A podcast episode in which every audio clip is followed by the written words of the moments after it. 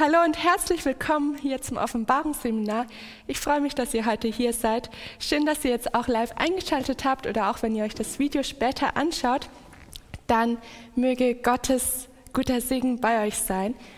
Wir wollen heute noch einmal über Offenbarung 2, Vers 13 sprechen. Das letzte Mal hatten wir schon ähm, es über den Thron des Satans, der in der Gemeinde, wo befinden wir uns gerade? Pergamon, genau, äh, aufgerichtet war. Und wenn wir uns heute mit dem Glauben, auch mit Jesu Namen beschäftigen, dann brauchen wir wieder den Heiligen Geist. Wir brauchen Gott an unserer Seite. Darum lasst uns gemeinsam beten.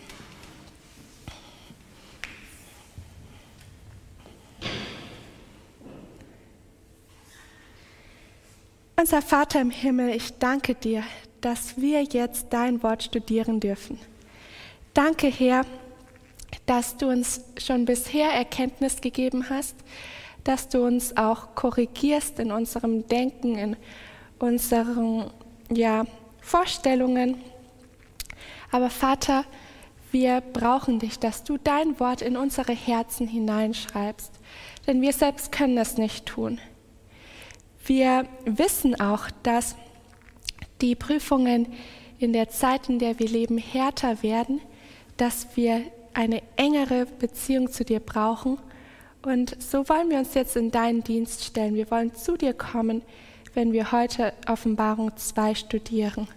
Bitte sei du mit uns und schenke uns den Heiligen Geist. Im Namen Jesus beten wir. Amen. Schlagt mit mir noch einmal den Vers auf, den wir schon hatten. Offenbarung 2, Vers 13. Wer ihn hat, darf gerne lesen.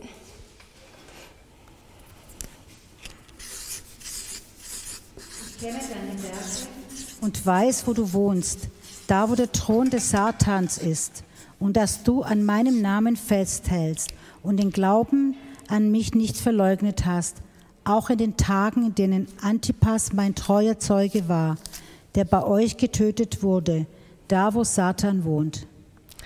Dankeschön. Wir hatten es das letzte Mal eben von dem Thron des Satans, von dem Wohnen.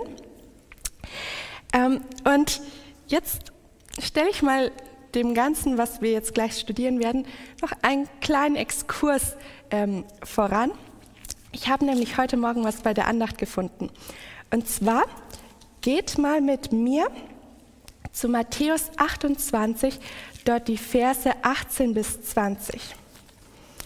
Matthäus 28 finden wir ganz am Ende was?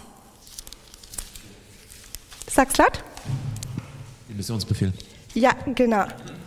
Und den wollen wir jetzt kurz mal lesen. Matthäus 28, 18 bis 20. Und Jesus trat herzu, redete mit ihnen und sprach, mir ist gegeben alle Macht im Himmel und auf Erden. So geht nun hin und macht Jünger alle Völker und tauft sie in den Namen des Vaters und des Sohnes und des Heiligen Geistes und lehrt sie alles halten, was ich euch befohlen habe. Und siehe, ich bin bei euch alle Tage bis an das Ende der Weltzeit. Amen. Dankeschön. Und mit den Worten im Ohr wollen wir jetzt noch Apostelgeschichte 1 aufschlagen. Apostelgeschichte 1, dort die Verse 7 und 8.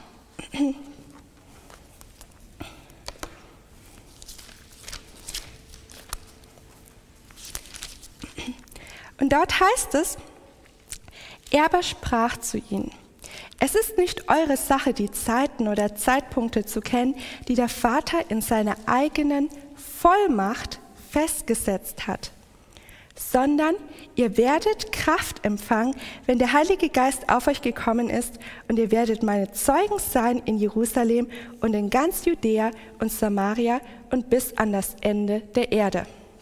Klingt ganz ähnlich, oder? Also es geht zumindest um das gleiche Thema. Jesus sendet hier seine Nachfolger aus. Ähm, aber was mir aufgefallen ist, ist, und das hat jetzt dann doch etwas mit ähm, dem Thron Satans zu tun, oder beziehungsweise dem Thron Gottes besser, ähm, hier geht es auch um Macht. Es geht auch um Kraft. Und zwar um die Macht, die Jesus hat. In Matthäus 28 hatten wir gelesen, ähm, falls ihr den Finger noch drin habt, na, dass Jesus sagt, mir ist gegeben alle Macht im Himmel und auf Erden. In Apostelgeschichte ist auch von der Vollmacht Gottes die Rede und auch von der Kraft, ähm, die eben den Jüngern gegeben wird. Aber was macht Jesus, wenn er Macht hat? Was macht Jesus mit seiner Macht? Er dient. Er dient, genau. Der Satan, der will es anders machen, der zieht alle Macht zu sich und möchte sie möglichst für sich selbst beanspruchen. Aber Jesus dient damit und Jesus investiert seine Macht, die er hat, in die Mission. Wir hatten einmal, glaube ich, ganz am Anfang gesagt, wir wollen auch so den missionarischen Aspekt in den Gemeinden immer wieder sehen. Und hier sehe ich auch, ähm, wenn es um Jesu Macht in unserem Leben geht, in unseren Gemeinden geht, dann können wir sagen, ähm, dass eine Gemeinde, in der Jesu Thron aufgerichtet ist, bildlich gesprochen, ähm, eine Gemeinde ist, die Mission macht. Und ein Mensch, in dessen Leben Jesus der Herr ist, ist ein Mensch, der Mission macht. Denn Jesu Macht wird nicht einfach eigennützig gebraucht, sondern für das Gute, für den Dienst am Menschen eingesetzt. Genau, soweit. Und ein kleiner Tipp ist auch an alle, die es noch nicht ausprobiert haben, wenn man Gott mal so richtig erleben möchte, Gottes Macht richtig erleben möchte, dann sollte man echt ins Missionsfeld gehen. Dann sollte man zu den Menschen gehen, ähm, vom Evangelium reden und dann wird man erleben, wie Gott wirkt.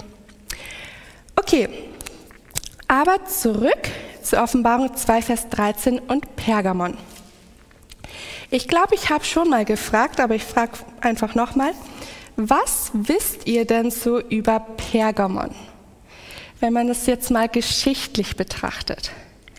Was war, was war das für eine Stadt? Vielleicht habt ihr noch so ein, zwei ähm, Gesichtspunkte im Kopf. Aber wie stellt man sich die Stadt vor?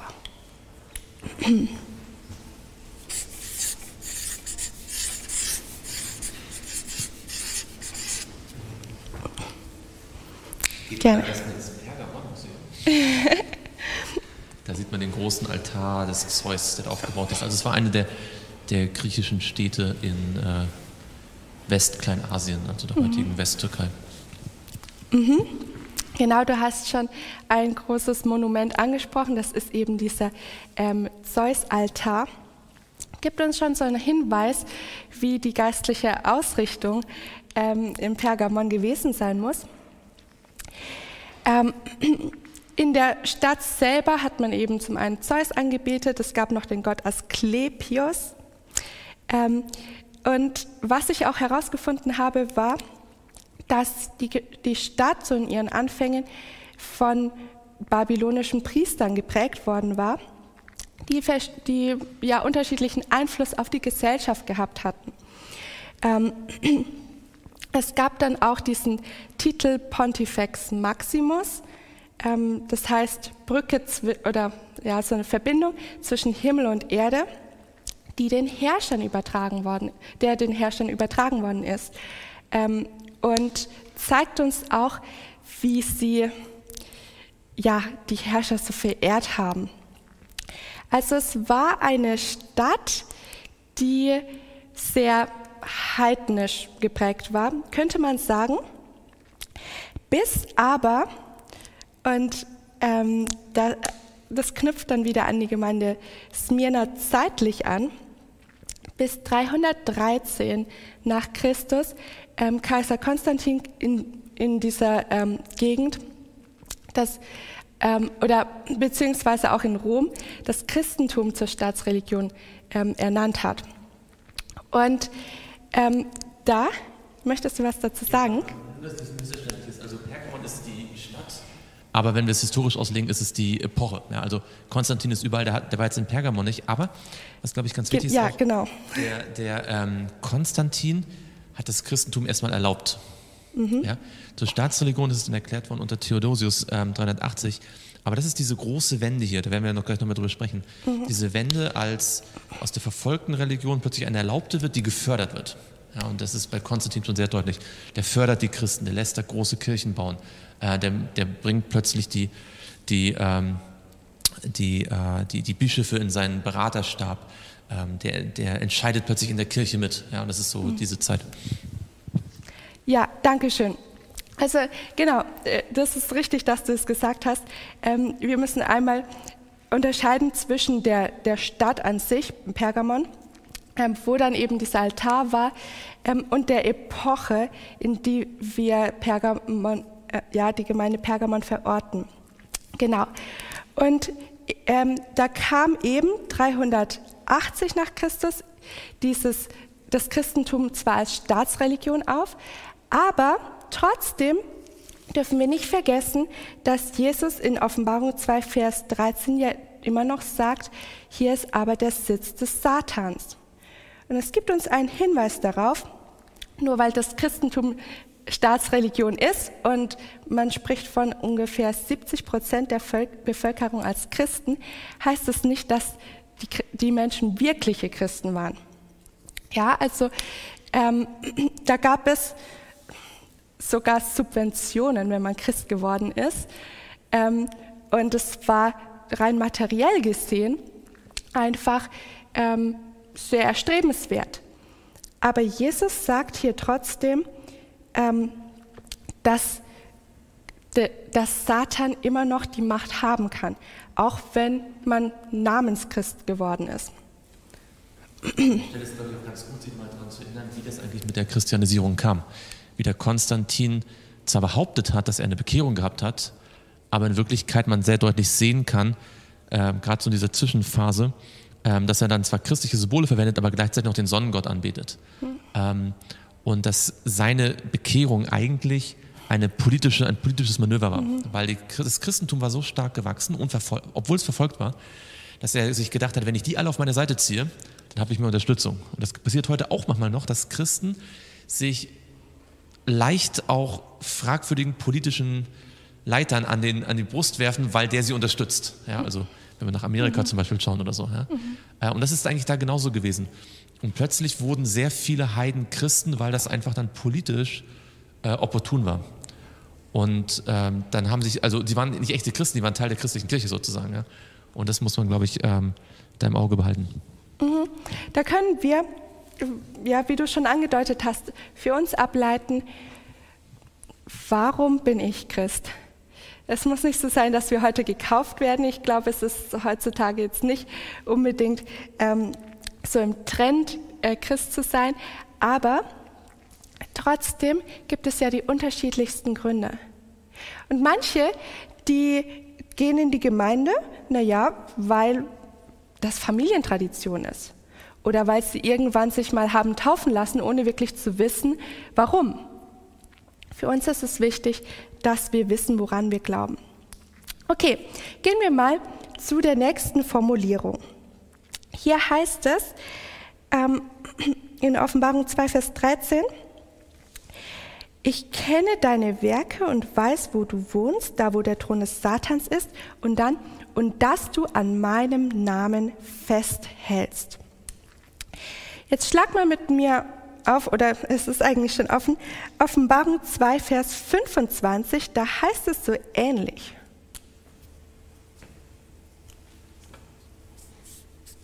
Es hat darf gerne lesen. Doch was ihr habt, das haltet fest, bis ich komme. Ja, da heißt es, was ihr habt, das haltet fest. Was können wir da aus den kurzen Stücken erstmal so ableiten? Wenn wir den Glauben haben und die mhm. Liebe haben, dann sollen wir daran festhalten. Mhm. Ja, ja, hast du schon vorgelesen? Hinter dem Namen Jesu verbirgt sich seine Person. Mhm. So wie hinter unserem Namen sich unsere Person verbindet. Also an dem Namen festzuhalten bedeutet an ihm festzuhalten. Seinen Namen auf der Stirn zu haben bedeutet sein Denken zu haben. Ähm, an seinen Namen zu glauben bedeutet an sein Wirken zu glauben. Ja, das ist also keine Magie mit den Buchstaben oder so. Das ist äh, der Name steht für die Person. Ähm, Genau, das glaube ich äh, an der Stelle ganz wichtig. Ähm, es gab Menschen, die nannten sich Christen und es gab Menschen, die haben an Christus festgehalten. Bis dahin waren die allermeisten Christen echte Christen, weil man wurde fürs Christsein verfolgt. Mhm. Aber in dem Moment, wo die Verfolgung aufhörte und es Vorteile gab, Christ zu sein, gab es viele Christen, die nicht an Christus festgehalten haben. Mhm. Ja, ja, sehr wichtig, was du sagst. Es geht hier nicht darum, dass man sich eben Christ äh, auf die Stirn oder sonst wohin schreibt, aufs T-Shirt, ähm, sondern es geht darum, äh, auch um Identität letztendlich, ja.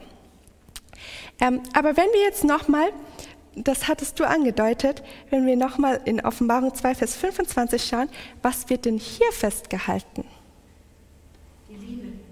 Ja, zum einen die Liebe. Was ist noch so im Kontext? Glaube. Ja, genau.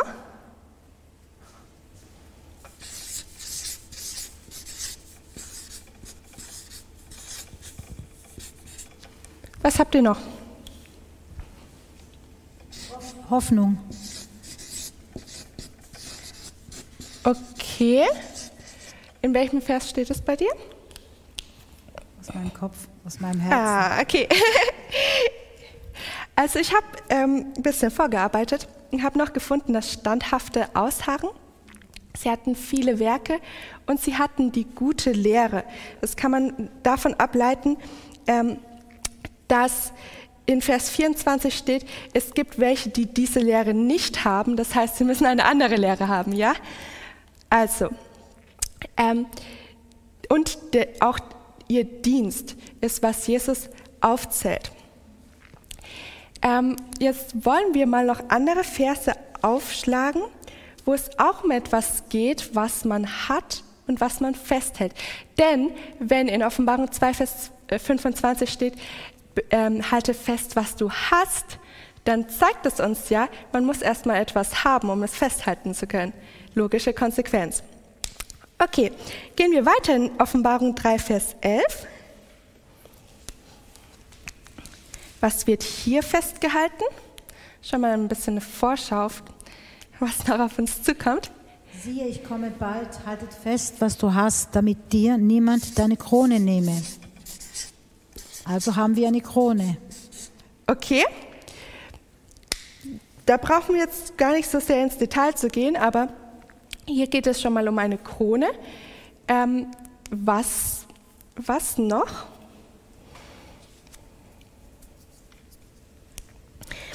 Was hat die Gemeinde noch, wenn ihr in den Vers davor schaut?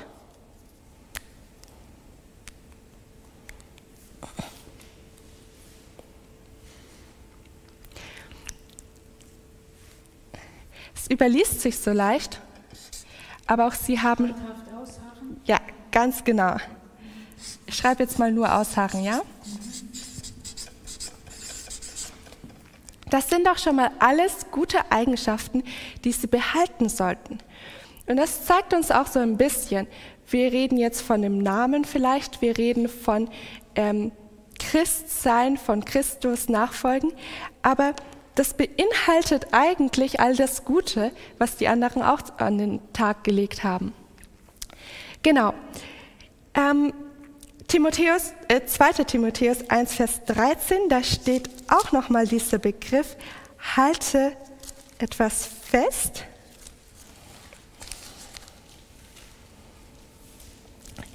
Zweiter Timotheus 1, Vers 13. Halte dich an das Muster der gesunden Worte, die du von mir gehört hast, im Glauben und in der Liebe, die in Christus Jesus ist. Mhm. Genau, da heißt es jetzt im Deutschen nur, halte dich an das, dieses Muster. An welches Muster? An die da, gesunde Lehre? Ja, genau. An die, wie du sagst, an die gesunde Lehre. Ähm, es geht hier auch um die Wahrheit. Ja, auch die Wahrheit kann man nämlich aus den Augen lassen. Man kann sie sogar verleugnen. Aber der Paulus sagt hier, halt es fest, halt es fest. Verlass nicht, was du hast, sondern bleib da, denn du weißt, was du hast. Und in Weit schreibt etwas Schönes. Sie sagt, wir müssen uns fest auf Gott verlassen, wenn wir von der Macht satanischer Organisationen, wir haben im Hinterkopf der Thron des Satans, gerettet werden wollen. Wenn wir uns eng an die Lehren des Wortes Gottes halten, werden die Wahrheiten dieses Wortes unser Schutz sein und uns vor den Täuschungen dieser letzten Tage bewahren. Wir brauchen die Wahrheit. Wir müssen an sie glauben. Da kommen wir gleich noch drauf. Ihre Grundsätze sind für alle Lebensumstände geeignet.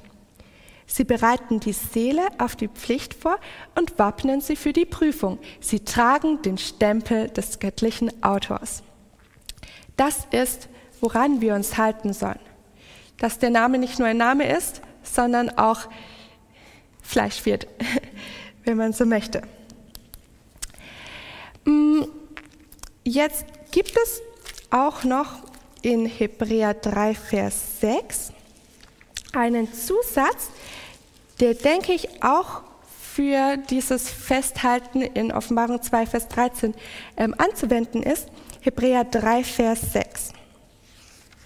Christus aber als Sohn über sein eigenes Haus und sein Haus sind wir, wenn wir die Zuversicht und das Rühmen der Hoffnung bis zum Ende standhaft festhalten. Was ist hier der Zusatz? Was kommt hier?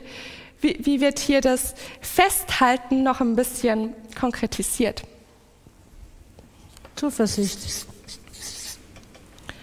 Bis zum Ende. Mhm, bis zum Also- Ende. Weil wenn ich etwas lange festhalte und am Ende aufgebe, habe ich es trotzdem verloren. Ja, Ich muss bis ans Ende ausharren. Deswegen sagt Jesus, wer bis ans Ende ausharrt, wird gerettet werden. ja, ganz genau. Also es geht darum, nicht nur eine Zeit lang, sondern auch dann. Und wir sehen in der Geschichte, dass sich die Umstände für die Christen verändert haben. Ähm, sicherlich auch für die Stadt Pergamon gab es Hochs und Tiefs. Ähm, aber wichtig ist, was überdauert die Zeit? Was halten wir fest, egal wie es um uns herum aussieht? Mm, Ja, jetzt gehen, okay, wir überspringen es nicht. Wir gehen jetzt noch zu Matthäus, oder wolltest du was sagen? Dann sag. Jesus hat auch bis zum Ende durchgehalten und uns das Beispiel gegeben, dass wir das auch können, wenn wir an ihm glauben und ihn als Vorbild nehmen. Ja. Ja, ja. Ich denke schon, allein dieses Bild vom Festhalten zeigt ja, ähm, es geht nicht nur darum, dass wir etwas in der Hand haben, sondern es geht um Beständigkeit, es geht auch darum, dass man ähm, eben nicht, nicht einfach loslässt, dass man aber vielleicht auch einfach Kraft da rein investiert. Okay, gehen wir mal zu Matthäus 24, Vers 9. Matthäus 24, auch berühm, ein berühmtes Kapitel in der Bibel. Worum geht es da?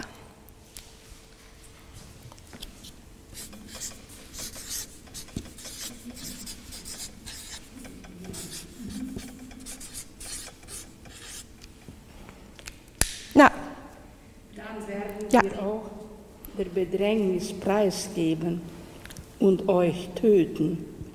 Und ihr werdet gehasst werden um meines Namens willen von allen Völkern.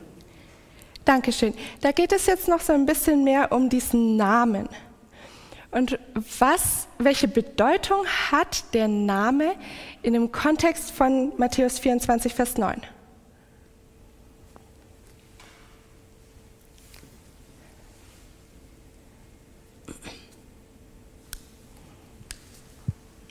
Ja. Mir geht es darum, dass die Gläubigen sich mit dem Namen Jesu nennen. Sie sind nach seinem Namen genannt. Sie sind mit ihm identifiziert.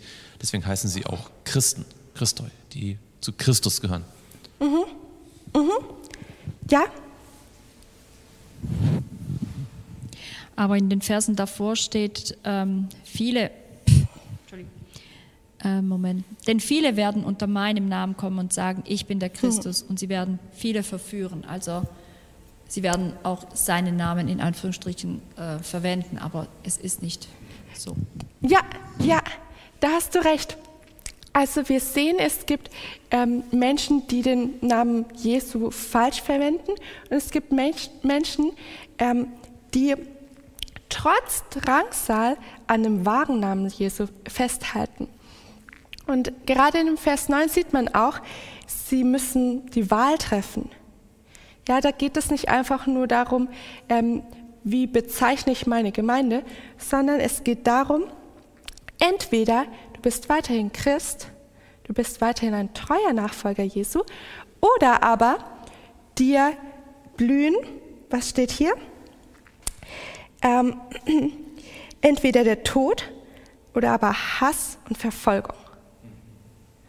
Ja, das sehen wir. Es geht wirklich ums Eingemachte. Ähm, und diese, diesen gleichen ähm, Klang finden wir auch in Apostelgeschichte 9 und dort Vers 13 und 14, wo wir auch merken, es kommt jetzt drauf an, wenn es hier um den Namen Jesu geht. Apostelgeschichte 9, Vers 13 und 14.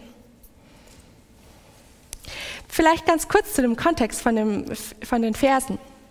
Da geht es um Ananias, der jetzt von Gott beauftragt wird und Gott sagt ihm, geh in die Straße, die die lange heißt und so weiter, ähm, dort wirst du den Saulus treffen und du sollst das und das tun. Und er redet dann mit Gott und betet und sagt, Herr, weißt du, ich habe über den Saulus so viel Schlechtes gehört. Und ganz ehrlich, ich finde, es ist keine gute Idee, dass ich da jetzt hingehe. Ähm, ich habe das Skrupel. Und Gott sagt aber nein, weil ich habe Großes mit Saulus vor.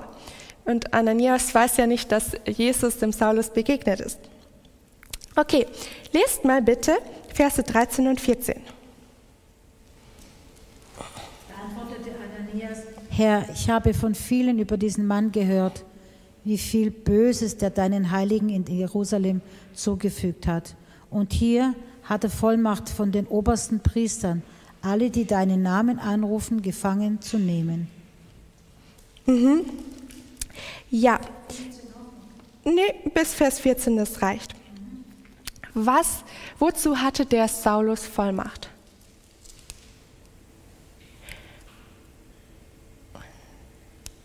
Was, was steht hier?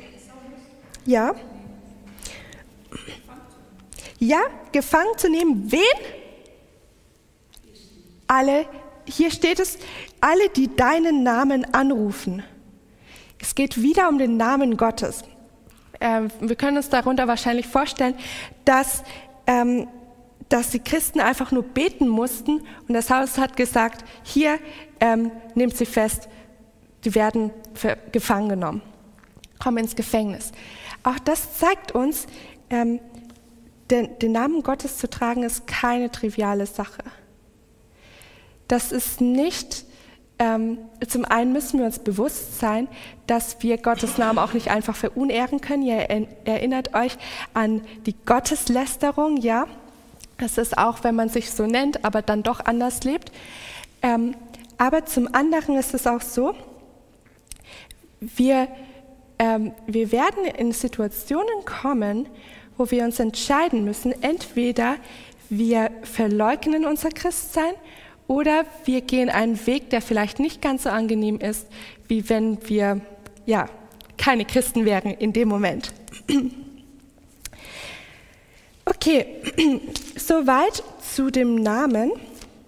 Jetzt hieß es aber auch noch in Offenbarung 2, Vers 13, du hast den Glauben an mich nicht verleugnet. Und was bedeutet es jetzt, den Glauben nicht zu verleugnen? Kennt ihr da vielleicht eine Stelle, die darauf eingeht?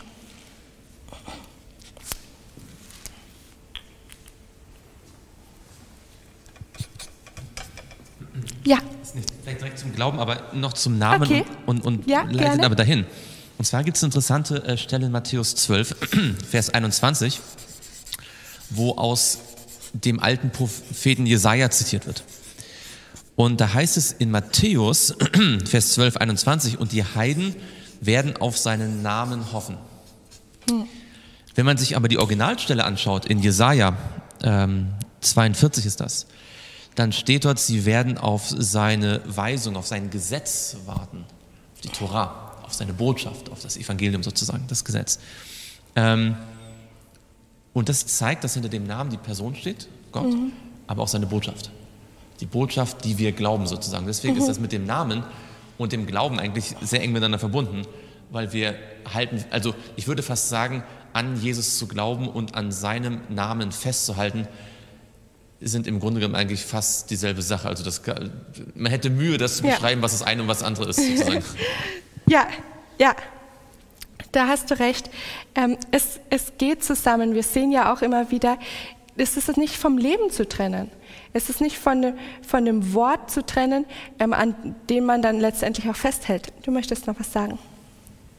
Es ist an dem, was Gott dir gezeigt hat. Glaubst du daran? Hältst du, bist du gehorsam und hältst dich daran? Das mhm. ist die ganze Zeit und dann zeigt er immer mehr. Und daran sollen wir festhalten. An seinem Wort und an dem, was er gezeigt hat, sein Gesetz und alles, was er gezeigt hat. Eigentlich in der ganzen Bibel. Ja, ja, genau. Deswegen auch die, dieses Zitat von, von Ellen White, wo sie so hervorhebt, dass wir uns an das Wort halten müssen.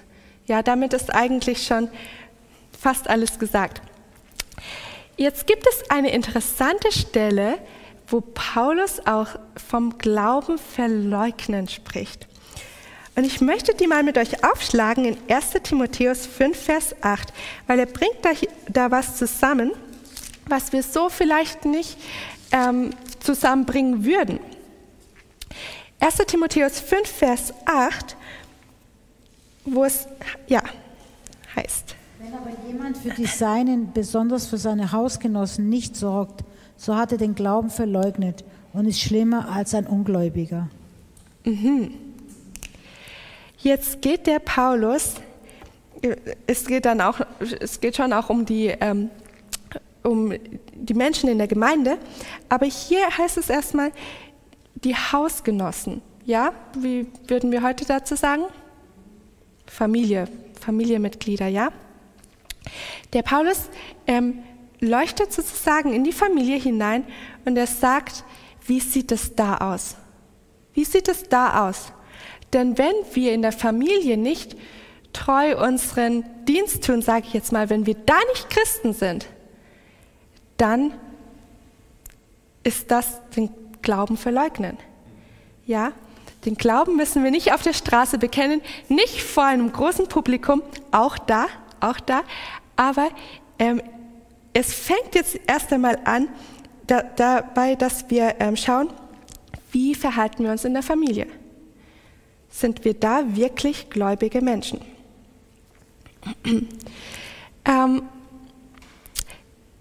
ja, lasst uns noch zu Hebräer 4, Vers 14 gehen, wo uns ein Grund gegeben wird. Es klingt vielleicht ähm, so, ja, also jeder von uns würde es akzeptieren, hinnehmen und sagen, ähm, den Glauben sollen wir nicht verleugnen. Aber hier wird uns trotzdem noch ein triftiger Grund gegeben, warum wir in keiner Lebenslage den Glauben verleugnen sollen. Hebräer 4, Vers 14.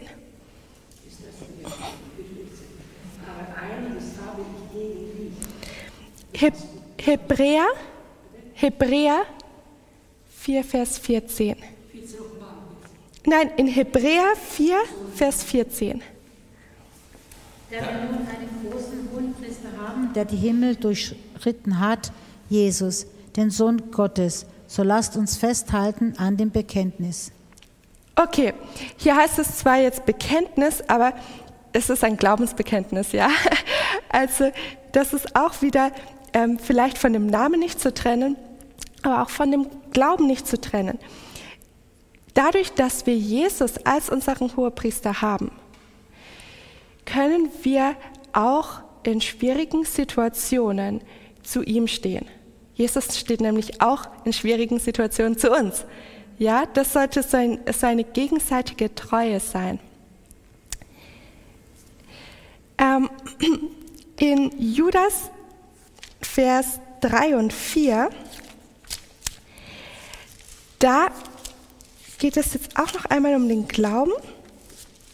Und da wird uns wieder gezeigt, es ist nicht immer alles nur ähm, Torte essen und Sahne schlecken, sondern ähm, für den Glauben muss man kämpfen.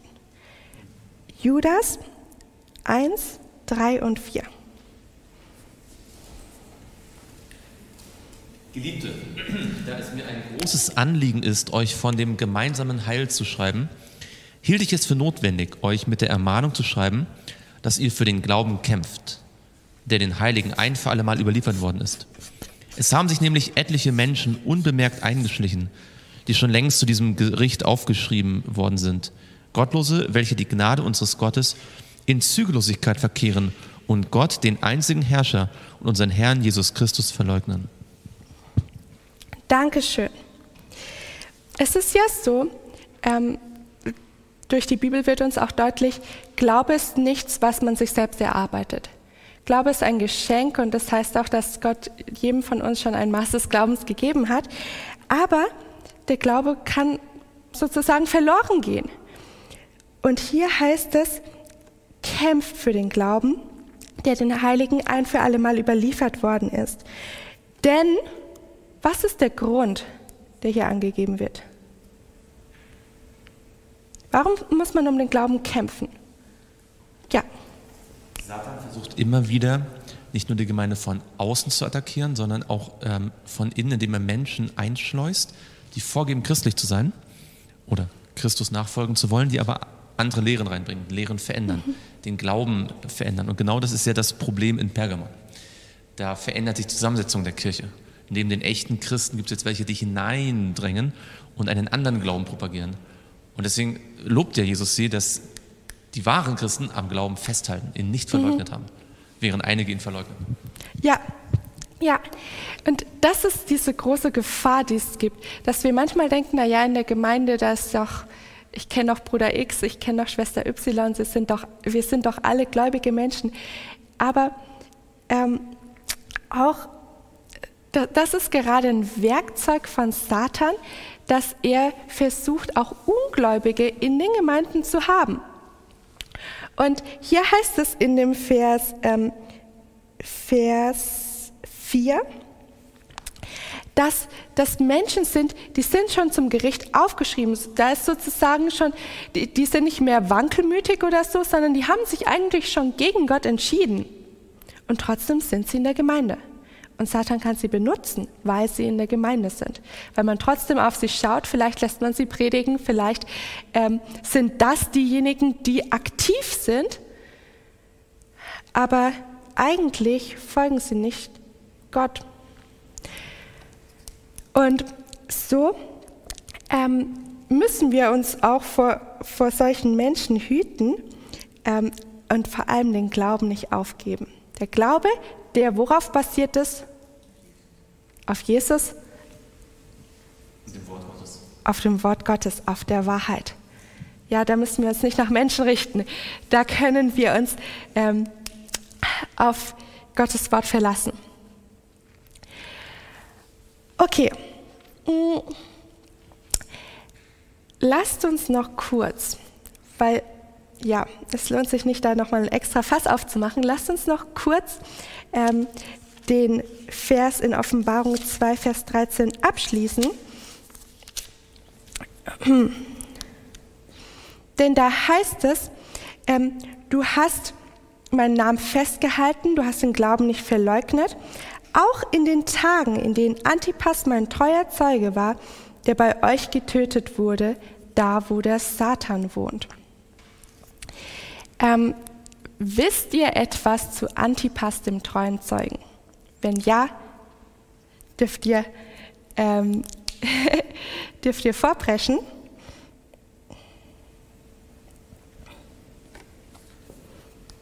Gerne. Also ich bin gespannt, ob du was weißt, denn soweit ich weiß, gibt es keine Informationen über einen äh, historischen Antipas. Also ich würde jetzt mal vermuten, dass es in dem realen Pergamon zur Zeit von Johannes auch tatsächlich einen echten Antipas mal gegeben hat, der dann äh, getötet worden ist, aber man kennt niemanden aus der Geschichte. Ich weiß nicht, ob du noch auf die historische Anwendung zu sprechen kommen willst. Also die klassische Auslegung dann für die historische ähm, Zeitepoche, also ab Konstantin sozusagen, ist ja die, dass man sagt, äh, also das sagt zum Beispiel Uriah Smith in seinem Buch, ähm, also kann man darüber diskutieren, dass das ein Kunstwort ist für Antipapas, also mhm. der, der gegen den mhm. Papst äh, gerichtet ist. Ähm, aber ja, ich habe da jetzt auch noch nicht die endgültige Antwort zu.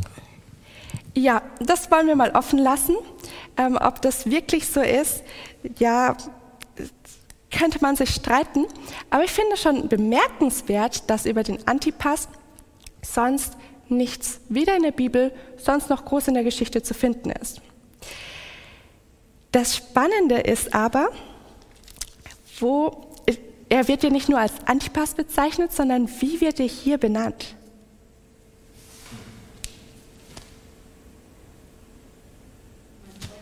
Mein treuer Zeuge. Und wo haben wir diese Bezeichnung schon mal gelesen? Jetzt kramt mal tief in eurem Kopf. Warte noch kurz, dass die anderen auch noch Zeit zum Denken haben. Der treue Zeuge, wo kommt diese Bezeichnung schon vor?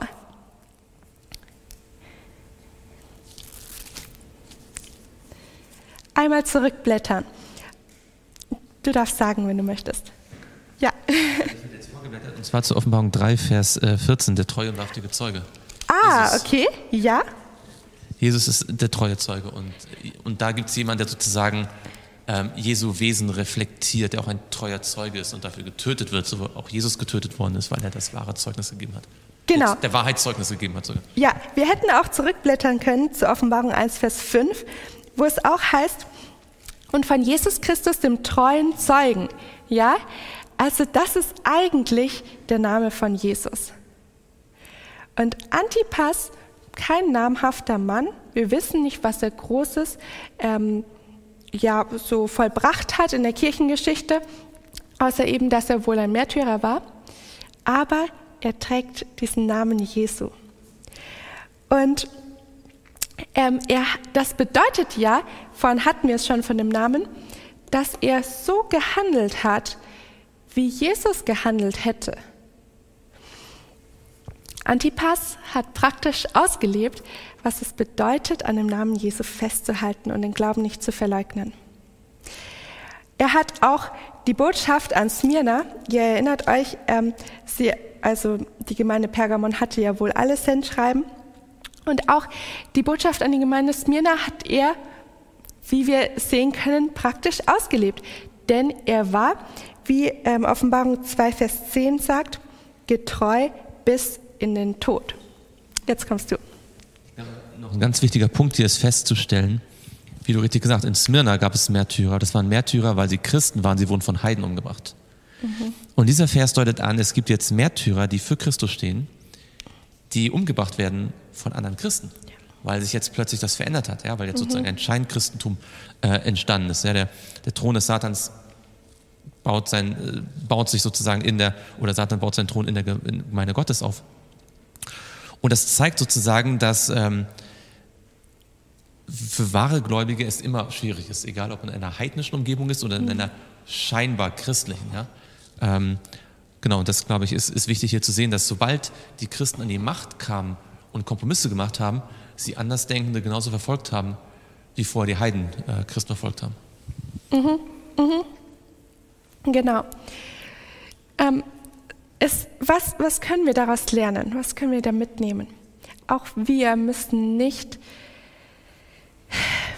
ein Bibelbuch geschrieben haben, um Jesu Namen ehren zu können, um Jesu Stellvertreter hier auf Erden sein zu können. Wir müssen keinen großen Namen tragen, nicht besonders bekannt sein, um für Jesus und auch für eine bestimmte Zeit von Bedeutung zu sein.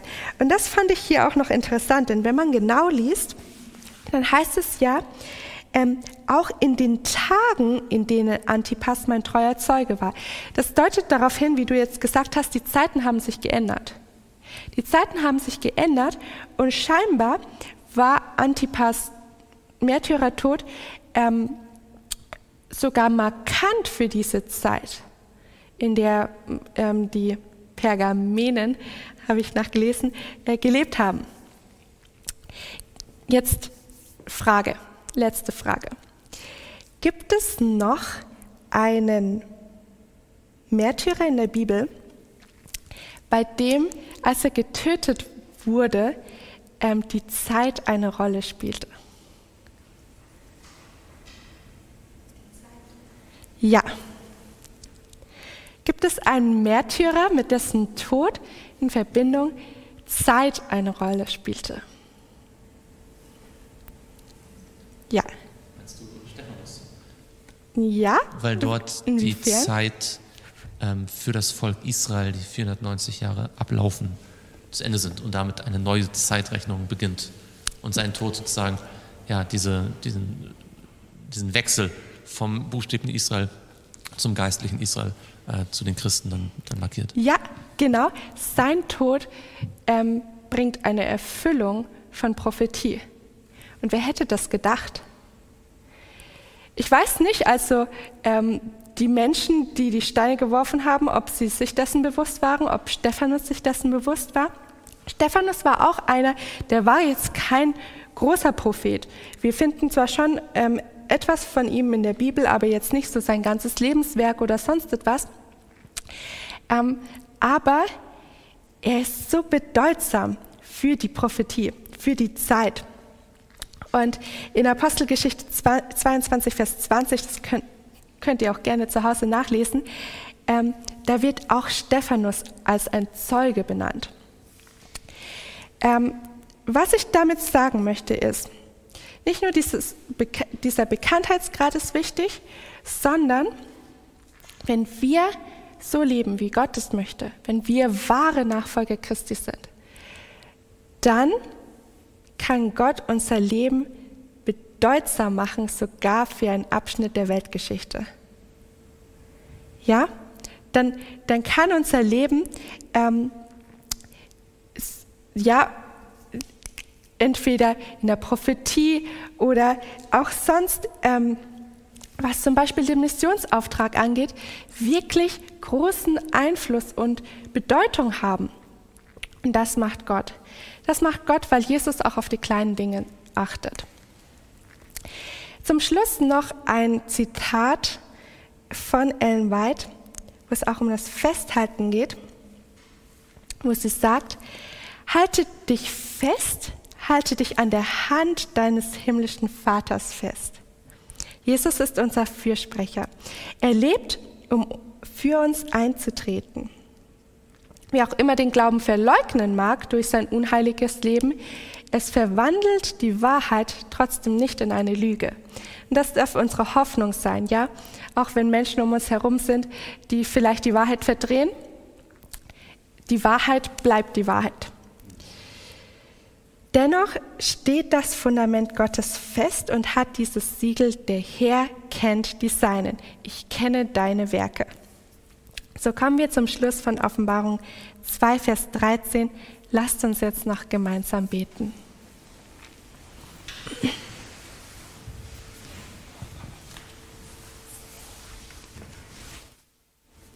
Unser Vater im Himmel, wir haben uns heute einige Elemente aus Offenbarung 2 angesehen und ich danke dir, dass dein Wort so gut zusammenpasst, dass du uns eine Botschaft dadurch vermittelst, die stärkend ist, die auch ermahnend ist und uns zeigt, wie die Realität wirklich ist. Ja, auch in unserem Leben mögen wir feststellen, dass wir zu kämpfen haben.